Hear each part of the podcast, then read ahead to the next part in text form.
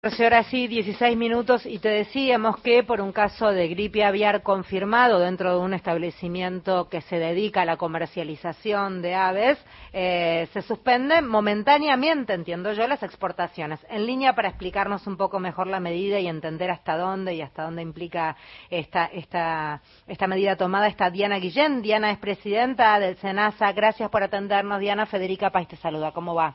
Hola Federica, gracias a todos ustedes y buenas tardes a toda la audiencia. Bueno, a ver, ¿cómo es la cosa, Diana? Mira, eh, bueno, ustedes habrán ido viendo cómo progresaba la enfermedad, dado que nosotros fuimos haciendo los anuncios de dónde encontrábamos eh, aves enfermas.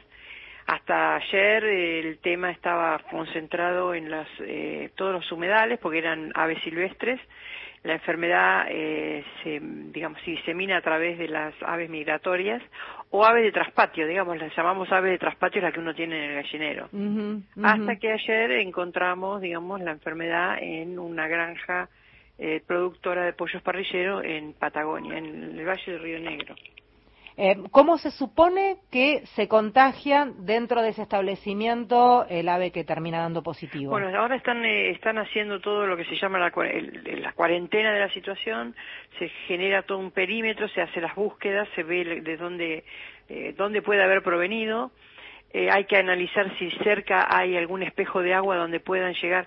En la República, en, todos los países hay lo que se llaman zonas RAM, que son zonas donde las aves migratorias paran y eh, todos los años vienen en los mismos lugares y a lo mejor hay alguno cercano y ha habido algún contacto no de aves, porque las aves que están dentro, digamos, de las eh, granjas de producción no tienen contacto con aves que son silvestres, pero tal vez alguna persona, camión o algo ha habido un, traspaso. Eso se va a estudiar porque una vez que uno tiene los focos se hacen todos los análisis, digamos, epidemiológicos para ver la hipótesis de cómo entró. Bien, ¿y, y ahora qué se hace entonces en este establecimiento de Río Negro? Este ¿Cuarentena? ¿Cómo es? Cuarentena, se vacía, se sacrifican las aves. ¿Todas las aves se sacrifican? Todas, eh, teniendo en cuenta que si no las aves se mueren por eh, la influencia aviar, o sea, eh, entonces se sacrifican para evitar que vaya a ser una agonía, un día una cantidad, otro día otra cantidad. Entonces, sí, que, pensaba también en qué golpe para la economía de ese productor, ¿verdad? Sí, es un tema, la, economía está, ayer a la noche estuvimos con el ministro con Sergio Massa y con el secretario de Agricultura, con Juanjo Bailo, y ellos eh, justamente por ser parte de la cartera política quedaron con la temática de andar evaluando de qué manera se puede asistir o cómo se puede ayudar a esta situación. Decíamos, entonces, en realidad lo que se hace es muy radical y muy... muy... Es la manera de cortar la diseminación. Claro, claro, claro. ¿Y cómo detectan el, este caso? Bueno, a ver, nosotros veníamos de, o sea, el SENASA tiene un sistema de vigilancia pasiva y un sistema de vigilancia activa. El sistema de vigilancia pasiva es la gente que denuncia o los veterinarios de campo que atienden determinadas granjas que, por ejemplo, observan una mortandad más allá de lo normal, digamos, todo, siempre hay un porcentaje de mortandad en los animales que pueden estar en la granja, pero cuando ese, ese promedio es superado, automáticamente los eh, sean granjas de lo que sean, digamos, ¿no? ese es el sistema de vigilancia que tiene el SENASA. Los veterinarios comunican al SENASA la novedad y el SENASA entonces interviene. Y después tenemos la ciudadanía, que también llama y dice ante la sospecha, ve aves muertas, tiene dudas de lo que sea, entonces nos avisa para que nosotros vayamos a retirar los animales muertos. Lo que pedimos a la gente es que nos llame, que no toque los animales muertos, que de eso nos ocupamos nosotros. Y eh, así que tenemos una activa que vamos a los lugares donde sabemos que están las aves migratorias eh, están llegando a los humedales. Ahora bueno esperamos que en 15 20 días comiencen la migración al hemisferio norte nuevamente pues son aves migratorias para todo lo que sería las zonas protegidas, tenemos un convenio con parques nacionales y entonces los guardias de los parques nacionales, eh, entre sus recorridas de revisión, tienen eh, como encomendado también eh, aviso ante cualquier animal, aves muertas, para que nosotros podamos intervenir. O sea que hay toda una red de formas en que el SENASA se entera. Eh, Diana Mario Giorgi, soy, ¿qué tal? Buenas tardes. Hola, ¿qué tal? Eh, en este escenario, cuando hay este, una forma de detectar, y me imagino que esa red está funcionando, ¿Qué pasa con el entorno? Estoy pensando en la provincia de Santiago este, de Entre Ríos, por ejemplo, la producción avícola. Eh, ¿Hay este, también medidas eh, o formas de ordenar el transporte? Nosotros, eh, en el año, el año pasado, nosotros veíamos venir esta situación. Te voy a explicar. O sea, la enfermedad se inicia, la primera vez que se detecta este virus se detecta en 2003 y cada tanto, cada una determinada cantidad de años, se ve que sube todo lo que sería el, inóculo en, en el este asiático y comienza a progresar hacia el oeste con las rutas migratorias. Eh, nosotros, en realidad, es la primera vez que ingresa desde el 2003. Ahora nosotros éramos país libre y nunca había ingresado, pero es habitual en América, en, Europa y en América del Norte que tengan temas de, de llegada con las aves migratorias. Este año nosotros veníamos observando todo el seguimiento de los focos que venían apareciendo en Europa y en Canadá y en Estados Unidos y observamos que era eh, mucho más virulento que otros años, por lo tanto sospechábamos que podía llegar, así que eh, tenemos una mesa de crisis que está funcionando desde el año pasado con el sector privado, las provincias, eh, el Ministerio de Seguridad, el Ministerio de Salud, parques nacionales, nosotros, eh, viendo el progreso. Y a la vez hicimos tres simulacros el año pasado de, de ingreso para estar preparados para el caso de que llegase a ingresar. Eh, eso incluye todas las áreas, no solamente las eh, provincias que son productoras, sino también todos aquellos lugares donde las eh, rutas las rutas de las aves migratorias terminan porque vamos a suponer, llegan a algunos lugares y de ahí nacen otras rutas migratorias internas.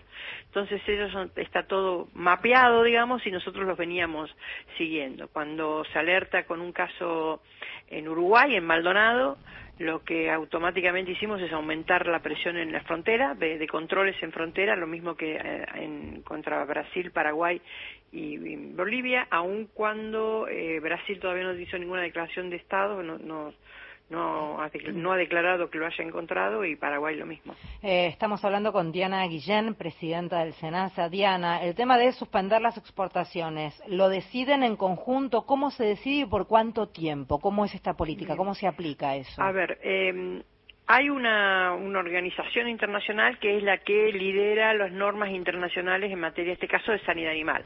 También la hay en inocuidad, que es el Códex, que es el uno de los más conocidos, y es en protección vegetal, que es la Convención Internacional de Protección Vegetal, que tienen prefijadas normas de acción para casos así. Entonces, en el caso de las enfermedades que son infecciosas de declaración obligatoria, a la Organización Mundial de Sanidad Animal, como es este caso, ya hay un protocolo establecido.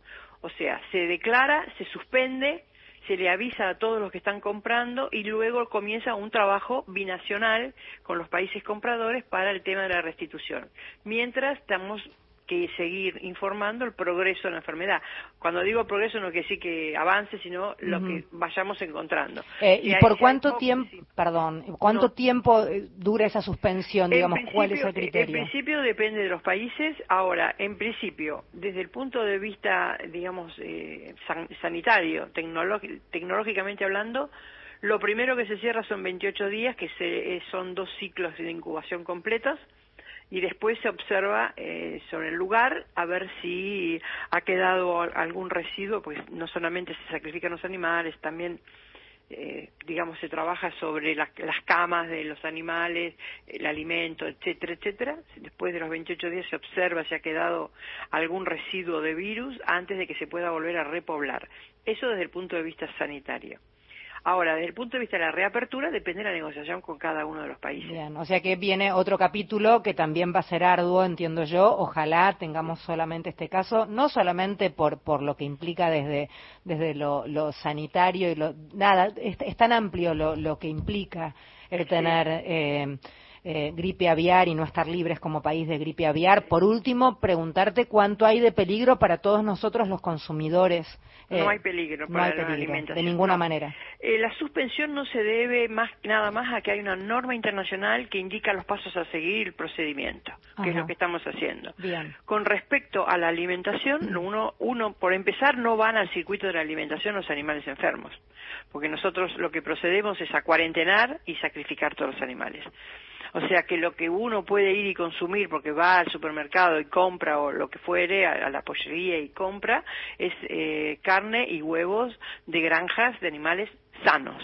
Por lo tanto, no hay ningún peligro con respecto a la alimentación. Bien. ¿Algo que quieras destacar, Diana, que haya quedado por fuera de la charla?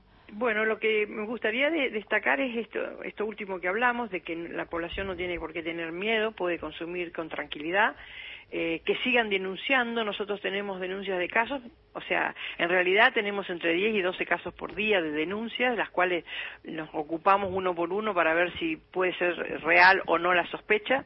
Mayoritariamente eh, los análisis que hacemos dan negativos, por ejemplo, ayer hicimos siete análisis, uno seis negativos y uno positivo.